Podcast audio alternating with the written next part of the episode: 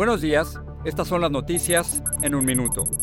Es lunes 13 de febrero. Les saluda Max Sides.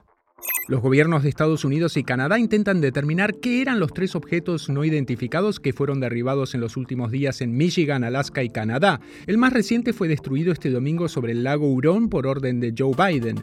El Pentágono ha ajustado sus radares para detectar nuevas incursiones.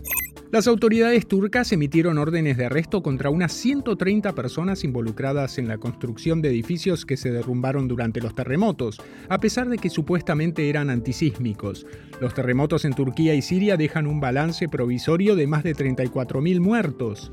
Una nueva tormenta invernal causará esta semana fuertes nevadas, heladas y vientos en las planicies, el medio oeste y posiblemente los grandes lagos, lo que podría afectar los viajes, según advirtió el servicio meteorológico.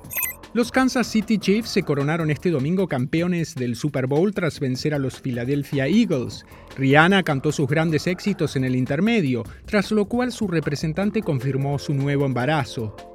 Más información en nuestras redes sociales y univisionoticias.com.